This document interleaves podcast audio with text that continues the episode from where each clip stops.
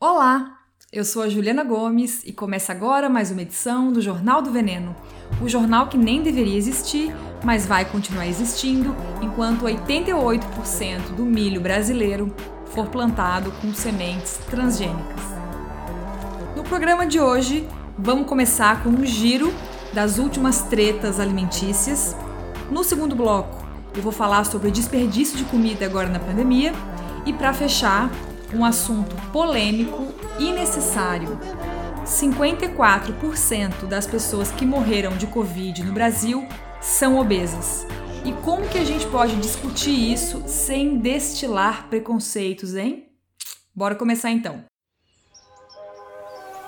O produtor rural brasileiro, ele é o que mais preserva. Nós não passamos muita fome, porque nós temos manga, nas nossas cidades. Nós temos boa parte já desmatada, mas disponibilizada para pecuária. Nós estamos nos últimos lugares no tocante ao uso de agrotóxico em nossa, em nossa agricultura. O agronegócio está satisfeito comigo.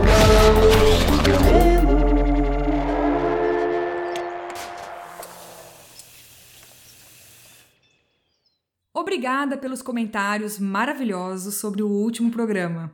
Uma moça me disse, inclusive, que o marido ouviu o programa de cara feia e depois, pela primeira vez na história, levantou para fazer o almoço sem perguntar o que, que ele devia cozinhar. E pasme, ele não esquentou uma lasanha da sadia congelada. Agora, deixa eu fazer aqui minhas, meus dramas e chorar minhas pitangas. A gente acabou de passar pela última semana de abril, né? Que o Atila e a Marino avisou que seria o momento de início do caos do Covid no Brasil. E exatamente agora o comércio abriu geral aqui na minha terra, Bolsominion. Quando eu fui buscar o nosso yakisoba semanal aqui no restaurante perto de casa, eu fiquei passada com a galera nos bares, tudo sem máscara, um colado em cima do outro, como se nada tivesse acontecendo. Mas eu fiquei também um pouco aliviada de saber que pelo menos tem gente minimamente sensata aqui também. O próprio moço que vende o meu yakisoba continua aberto só nesse esquema de buscar para levar, né? E muitas empresas de todas as áreas estão se recusando a abrir também, mesmo sabendo que estão ferradas pela crise que vai vir, né? Feito esse desabafo, eu quero voltar a te lembrar que o vírus não transformou o mundo num lugar mais justo, igualitário e nem nos fez ganhar alguns dias na corrida contra as mudanças climáticas.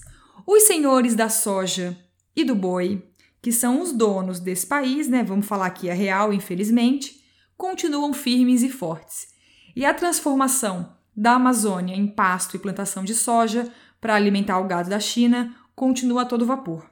Ah, quando eu falo aqui em senhores da soja e do boi, eu estou falando dos grandes fazendeiros, os famosos ruralistas, também conhecidos como, entre aspas, agronegócio, aquele do agro é pop, mas devia chamar agro é morte.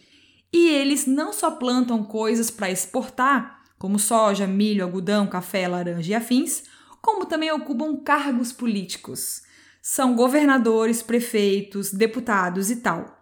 E lá no Congresso, eles são conhecidos como a bancada do boi, ou como Frente Parlamentar da Agropecuária. Agora, com a saída do nosso amigável moço Sérgio Moro do governo, os senhores da soja se manifestaram nas redes sociais dizendo que lamentam o abandono do barco por parte do ex-ministro da Justiça. Ainda sobre o agronegócio, a tia Tereza Cristina, ministra do veneno, ops, quer dizer, da agricultura, está cada vez mais perto de pedir para sair também. Inclusive, não sei se percebeu também, mas no pronunciamento do antepresidente, aquele último, que ele falou coisas que não fazem o menor sentido, até de piscina e afins.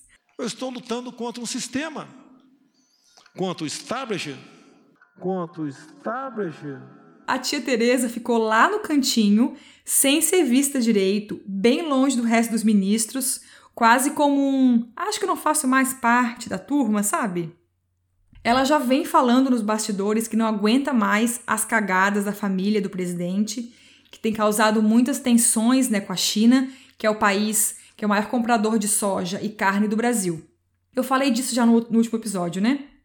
Mas uma coisa que eu esqueci de falar aqui, de avisar, é que a senhora Tereza Cristina pertence a uma ala moderada do agronegócio. Sim, existe uma ala moderada. Deixa eu te explicar. Se a gente analisar o perfil dos grandes fazendeiros, vai ver que tem uns mais cegos por destruição e por grana a curto prazo, e outros que entendem melhor como funciona o mercado, sabe? A dona Teresa não tem nada de ambientalista e muito menos de boazinha. Ela e alguns amigos entendem que o desmatamento bombando na Amazônia, por exemplo, mancha a imagem do Brasil no exterior, né? E isso pode, claro, dificultar na hora de vender os seus produtos.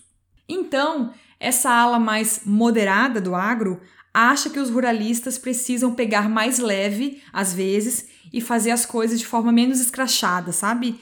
Minha preocupação agora é que ela saia e entre uma pessoa pior porque isso é sempre possível neste governo. Talvez a gente tenha uma ministra da Agricultura, tipo um Ricardo Salles, imagina, que manda derrubar árvore na cara dura, sem vergonha na cara.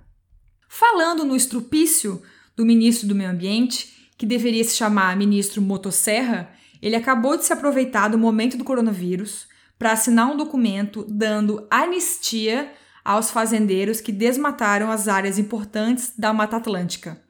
Não custa lembrar, a Mata Atlântica é o bioma mais devastado do Brasil. Sim, pior que o Cerrado. Como se isso fosse possível, né? Tanto que a maioria das suas árvores típicas frutíferas a gente nem lembra mais que existem, né? A gente não come há muito tempo. Como o palmito jussara, que já está em extinção, que também rende aquele açaizinho, né? Tipo uma espécie de açaí que é super delicioso. O bacupari mirim, os araçás, a cereja do Rio Grande. E para fechar esse primeiro bloco trágico, deixa eu falar aqui mais duas novidades do agronegócio. Primeiro, os governadores do Mato Grosso, São Paulo e Rio Grande do Sul acabaram de renovar os seus esquemas de isenção de impostos para o agro, agronegócio, né, para os agrotóxicos. Isso quer dizer que esses três estados estão abrindo mão, mais uma vez, que isso acontece há muitos anos, né, de arrecadar 3 bilhões de reais em impostos. Imagina, bem no meio de uma pandemia onde a gente tem que ter grana para comprar muita coisa, né? Fazer hospital de campanha, respiradores e afins, tudo isso para apoiar os senhores ruralistas que usam horrores de veneno nas suas colheitas. Uma informação importante aqui: a cultura que mais recebe doses de agrotóxicos do Brasil é a soja, para virar ração animal. Então a gente tem que parar com esse mito que quem come legume come mais veneno. É o contrário, na verdade, mas deixa que esse assunto é gigantesco e vou falar dele com mais calma nos próximos programas, tá?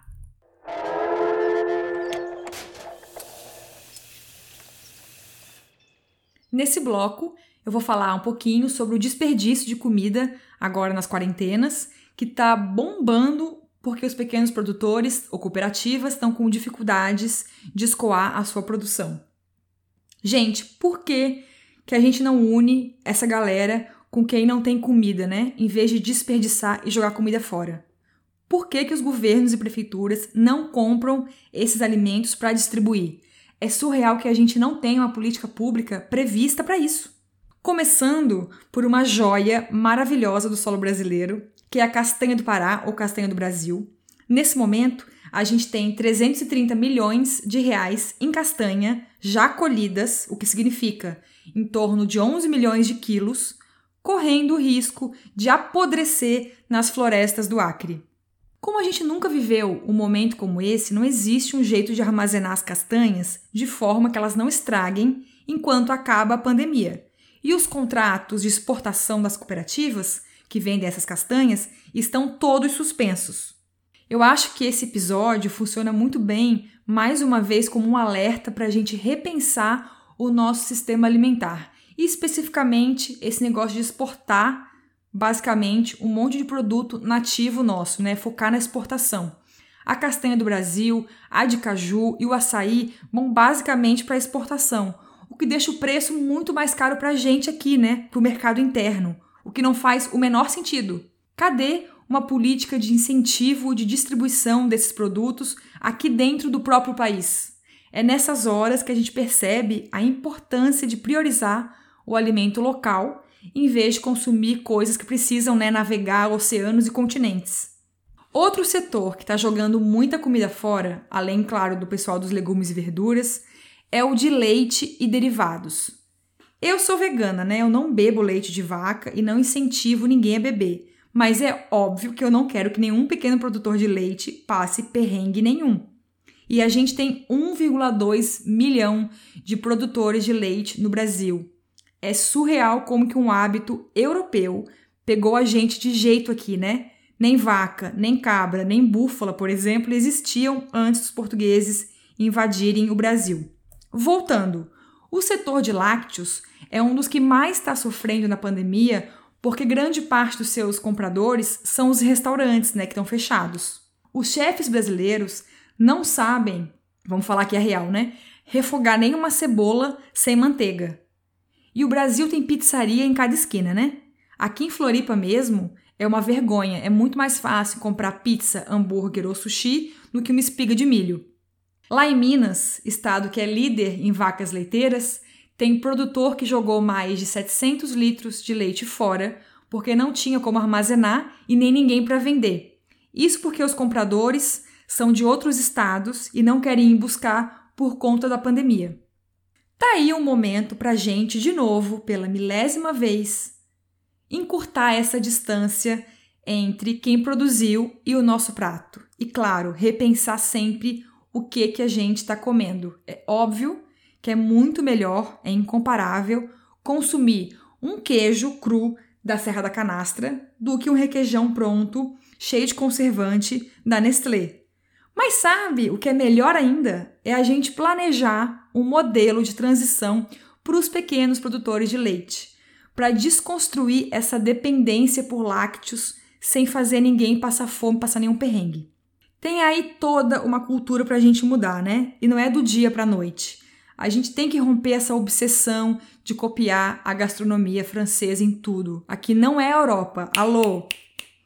E é romper também com essa cultura de depois do desmame da mãe, toda criança precisar continuar abraçada no leite de vaca. Não existe nenhum nutriente no leite de vaca que não exista em outros vegetais. Já passou também da hora da gente entender que esse não é um hábito nosso, não é um alimento necessário e a indústria leiteira gera um impacto ambiental gigante.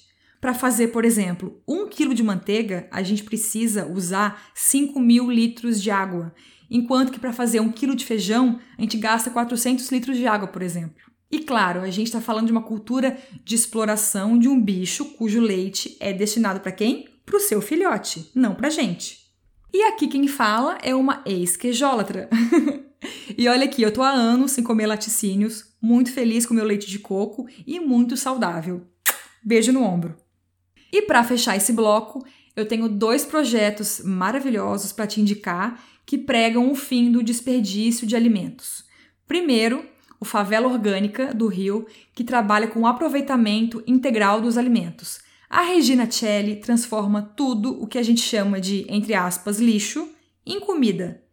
Com a jaca mesmo, ela ensina até usar o caroço. Regina, eu te amo, eu te venero, você me inspira muito e eu não sei o que seria da gente sem você, tá?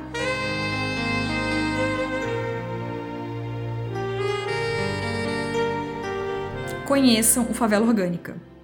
E também tem o Comida Invisível, que também tem Instagram e funciona como uma plataforma para distribuir doações de alimentos em bom estado, né, para consumo, mas que sobram ou que são descartados.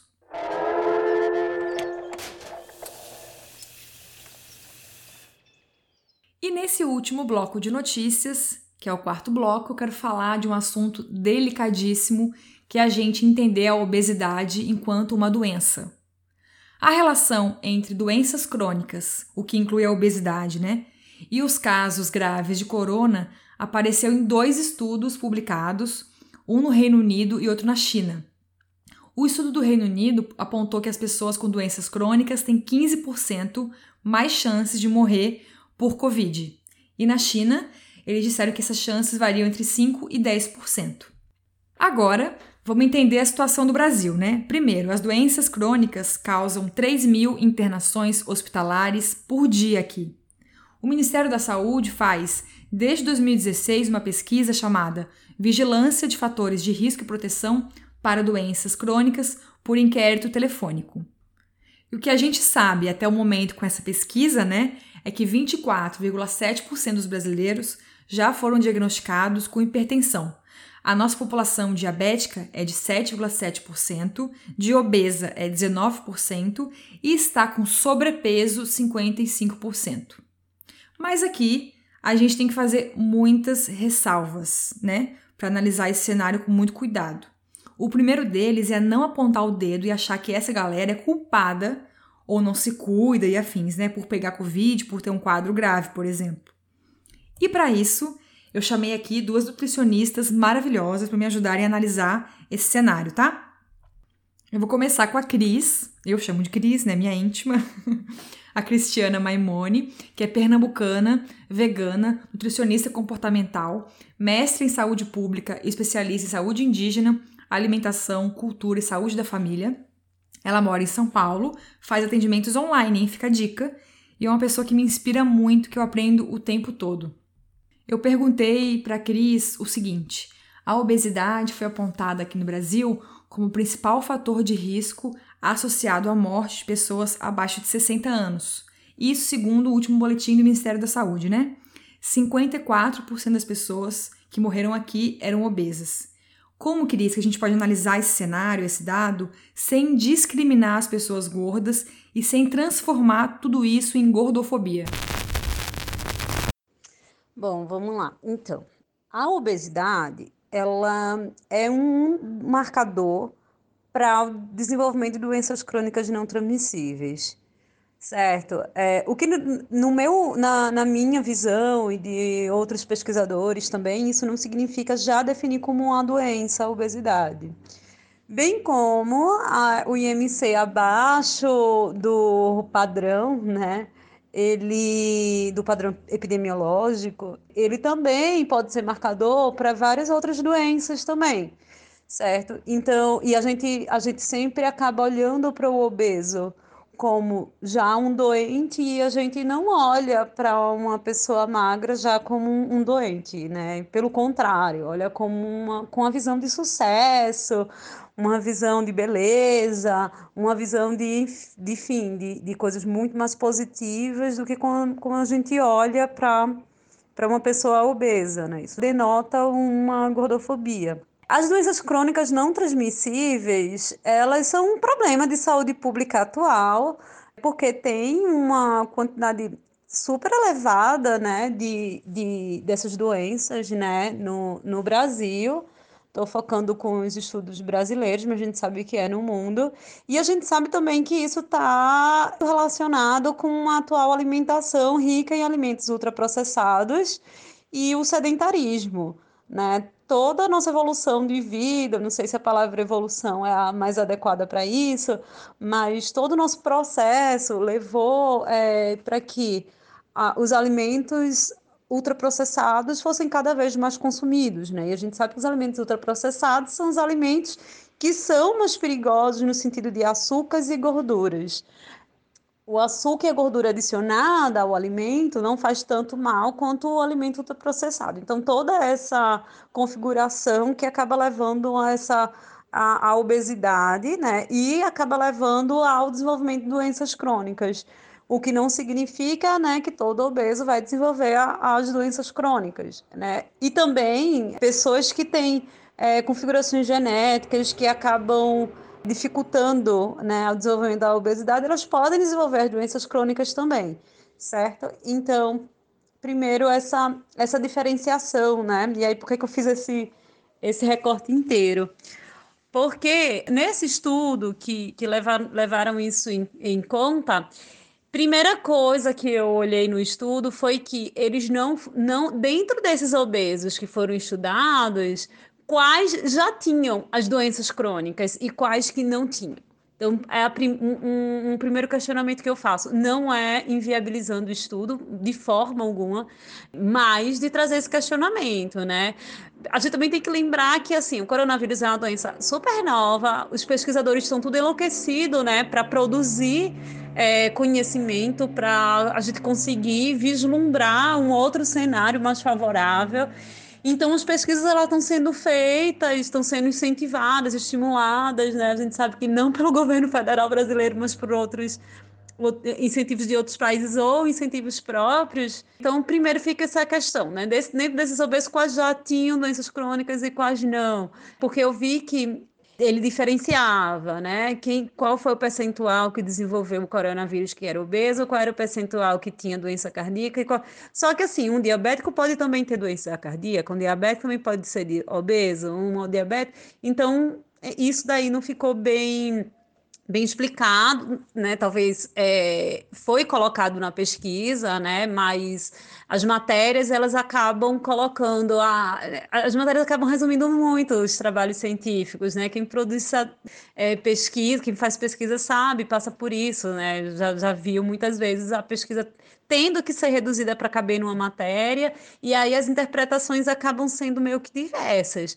Mas o cruzamento desses dados eles não pode primeiro a gente não pode fazer essa diferenciação, né? Então, quem é obeso também pode ter outras doenças, e qual é esse percentual, né?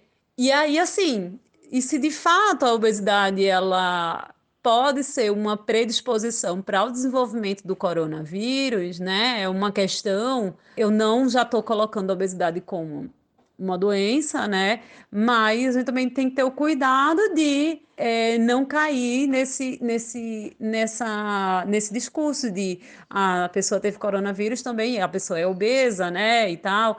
Então, a, a gente acaba sendo um cordofóbico quando a gente reduz demais essa, essa discussão, né? De tipo, emagreça para não ter coronavírus. Não, tenha cuidados para não adquirir o coronavírus, seja lá o corpo que você tenha. Né? A gente também não fala, tenha cuidados para você não contrair o coronavírus, seja lá a idade que você tenha. Né? A gente também fala isso. Então, independente do corpo que você tem, você tem que ter o mesmo cuidado, né? E, independente se você tem ou não, se você é ou não um grupo de risco, você tem que ter esse cuidado.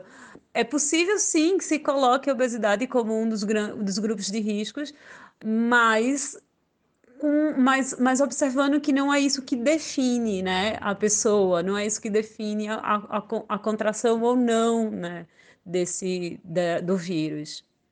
Eu, de forma alguma, eu acho que a obesidade tem que ser colocado como uma doença. Eu acho que tem, eu acho que tem que ser colocado como um, um dado, um marcador de saúde, né? Um, é um dado, né? Assim como a gente pesa as pessoas em consultório, é um dado, né?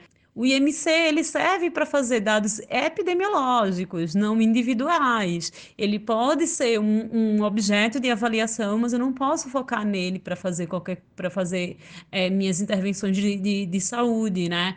ele é um ótimo marcador populacional, né? Quando a gente vai trabalhar com populações, né? Um, um grande problema, por exemplo, que eu tive no mestrado, não falo um problema no sentido de atrapalhar, mas um, uma questão que eu levantei, né?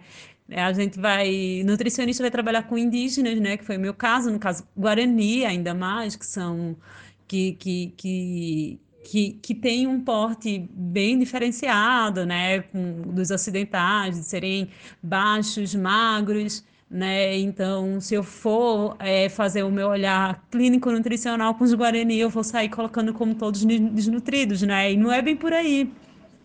Né? E a gente está fazendo, assim, um outro, um olhar diferente, é, contrário, né? Porque eles estão fora do IMC padrão. Então, assim, é, é uma avaliação, é um dado, né? É um dado que eu tenho o corpo da pessoa, seja para baixo, seja para cima eu fazer uma avaliação, eu entender a avaliação, o que, que a pessoa come, quais são, o que, que se ele tem muita variação de peso, eu acho que isso é um dado muito mais relevante, né? Porque a genética ela é muito forte também na, no nosso corpo, né? A gente não, não tem como a gente não tem como mandar tanto assim no nosso corpo, né? De, de, de eu vou comer isso e fazer esse exercício e vou ter tal corpo. Não, não é bem assim. É, Claro que a gente deve ter o cuidado da pessoa desenvolver doenças, né? Seja um corpo magro, seja um corpo gordo. Se a epidemiologia mostra que o corpo gordo tem mais possibilidade de desenvolver doença, isso é um dado. Eu não posso resumir que o corpo gordo vai desenvolver doença, né? Quando a gente fala, ah, você precisa emagrecer pela sua saúde, Quantas vezes a gente escutou você precisa engordar pela sua saúde? Né? É muito mais raro a gente escutar isso. E muitas vezes quando a gente fala de uma pessoa que teve uma doença e acabou emagrecendo, é ridiculamente elogiado, né? Tipo, poxa, que bom, pelo menos você emagreceu, né? Ou as pessoas, poxa, meu sonho era ter anorexia, só assim eu, eu, eu adoeceria. As pessoas não sabem o que estão falando de, de querer ficar doente para emagrecer, isso diz muito sobre a nossa sociedade, né? Do, do quanto a gente odeia o, a natureza do corpo muitas vezes, né? Então, ter cuidado ele é importante, né? Ter o cuidado com a saúde é o que é importante.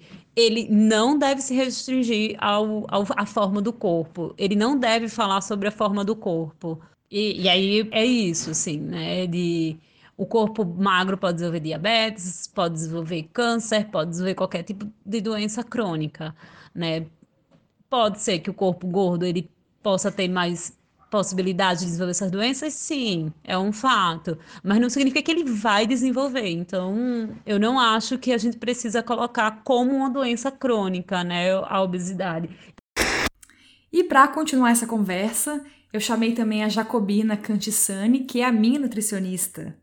Ela também é terapeuta ayurveda, defensora, sim, amém, de comida como um ato político, odeia modismos alimentares e fez TCC dela sobre gordofobia. Ela estudou que os equipamentos de saúde, assim como a própria formação em nutrição, reproduzem muita gordofobia. Oi, Ju. Antes de mais nada, eu queria te agradecer pelo convite né? E por mais uma vez estar tá dando espaço para esse assunto que é tão necessário e ao mesmo tempo delicado, né? Bom, é importante pensar que esses números, assim como os de alguns relatórios internacionais que têm sido usados como base para colocar a obesidade como fator de risco para a Covid-19, eles não levam em consideração os determinantes sociais de saúde, como os fatores socioeconômicos e raciais, por exemplo, né? E esses fatores, eles explicam a maior parte das desigualdades na saúde entre grupos de pessoas. É, outro ponto, mais especificamente sobre a gordofobia, é que já existem alguns estudos que associam as práticas com viés gordofóbico diversas formas de cuidado de saúde inferiores para indivíduos gordos, incluindo tempo de consulta menor, grosseria, humilhação, falta de compaixão, atribuição de sintomas incorretamente ao peso, em vez de encaminhamento para exames ou oferta de opções de tratamento não relacionados ao peso. Então, nesse sentido, a gordofobia pode ser entendida como um fator de risco para todos os tipos de problemas de saúde que geralmente são atribuídos ao peso, incluindo aí diabetes e doenças cardíacas. E aí, o que isso tem a ver com a Covid-19? que por essas razões, né, desse cuidado é, diferenciado, muitas pessoas gordas podem ter se afastado dos atendimentos em saúde e outras podem ter sido mal diagnosticadas e, por conseguinte, tratadas incorretamente, né, colocando-as em risco. E agrava, é, isso agravado agora né, pela pandemia, uma vez que essas doenças crônicas elas são fatores de risco para complicações da Covid-19. Outra questão que é importante a gente ter atenção também é que a constante cobertura da mídia associando a obesidade à Covid-19, ela pode levar à culpabilização dos indivíduos gordos, né? criando uma pressão adicional para que eles emagreçam nessas condições adversas. Lembrando né, que já existem estudos que mostram que dietas restritivas podem deprimir o sistema imunológico.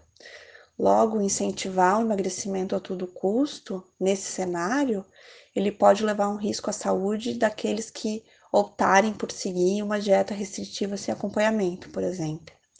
Então, a gente precisa ter um cuidado na maneira como essas informações estão chegando às pessoas, né? Como essas informações estão sendo colocadas.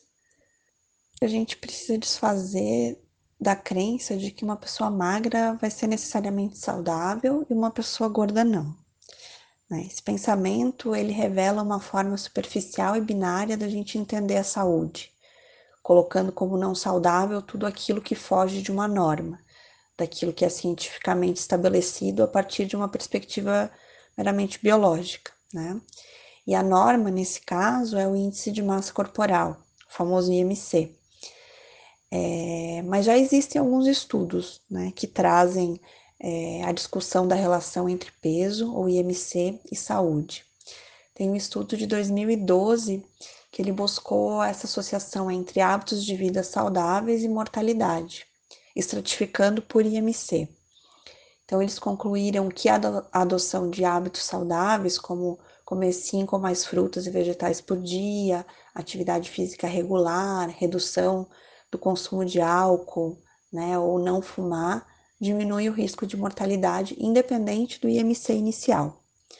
No outro estudo de 2016, eles utilizaram dados de pressão arterial, triglicerídeos, glicose, colesterol, proteína C reativa, resistência à insulina, analisaram o percentual de, e analisaram né, o percentual de indivíduos metabolicamente saudáveis, também certificado por IMC, e chegaram ao número de 30% de pessoas com peso dito normal, metabolicamente não saudáveis, e quase metade dos indivíduos com sobrepeso, mais é, 29% dos indivíduos com obesidade grau 1 e mais 16% dos indivíduos com obesidade 2 e 3 metabolicamente saudáveis. Então, com isso, eles concluíram que pessoas podem ser saudáveis independente do IMC.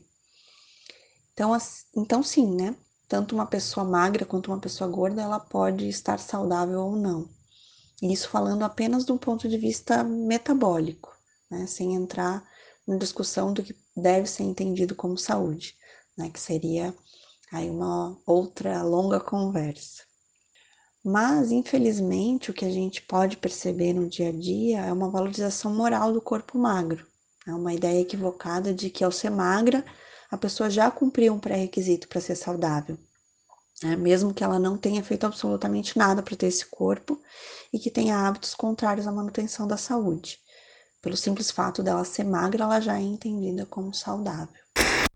Então é isso, esse assunto é muito complexo, né? Dá para fazer 15 programas com ele, além de ser muito delicado. Hoje foi só um começo.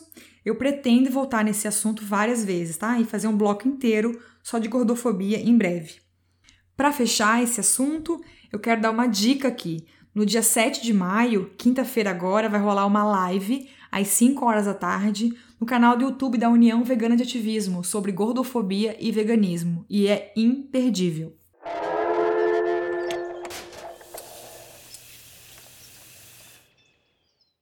Acabado o bombardeio de tragédia, vamos para o bloco Luz no fim do túnel. por conta do medo de sair de casa e também para ajudar os pequenos produtores, né? Que estão impedidos de fazer as feiras e tal, a demanda por produtos orgânicos aumentou na pandemia. Uh! São muitos relatos de produtores que viram dobrar ou triplicar a demanda por cestas com alimentos sem veneno e da época entregues em delivery, né? E eles não dão conta muitas vezes da demanda, né? Eu acho incrível nisso é que a gente pode estar começando o novo hábito aí, né? De comprar do produtor sempre, de ver o rosto de quem produziu a nossa comida. E garantir também, claro, um pouco mais de estabilidade para quem produz, né? É claro que esse é um serviço que nem todo mundo pode pagar e que em muitas cidades ele nem existe. Mas acho que esse boom agora pode ser um ótimo começo, né? Para democratizar esse acesso. Em 2010, o Brasil tinha 5,4 mil propriedades de produção orgânica. No ano passado, já tinha 10 mil. Agora imagina se todos os benefícios que os estados dão para os grandes fazendeiros, que não nos alimentam, só exportam, né? Fossem para os pequenos produtores, hein? E se você não sabe se a sua cidade tem algum serviço de entrega de farinha, de legume, de tempero orgânico, entra no site www.feirasorgânicas.org barra comida de verdade. É uma plataforma criada pelo Instituto Brasileiro de Defesa do Consumidor, o IDEC, e você também pode cadastrar lá os produtores que não estão na lista, tá?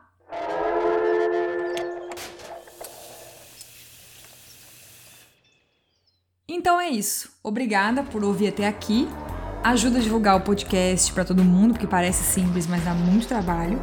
Apoie a gente lá no Catarse, o link está aqui na descrição. O valor da assinatura custa menos que um café gourmet e você vai participar de brindes e receber por e-mail o meu xodó, que são as colheradas do mês. Um boletim online com dicas de conteúdo sobre alimentação e muitos desabafos pessoais que eu não conto no Instagram, viu? Para comentários e sugestões, é só mandar e-mail para jornaldoveneno@gmail.com. Quem edita este podcast é o meu cônjuge Lúcio Carlos. A arte do programa é do Vitor Uemura e as músicas são do grande artista Gu. Um beijo, bora derrubar o presidente e coma vegetais, hein?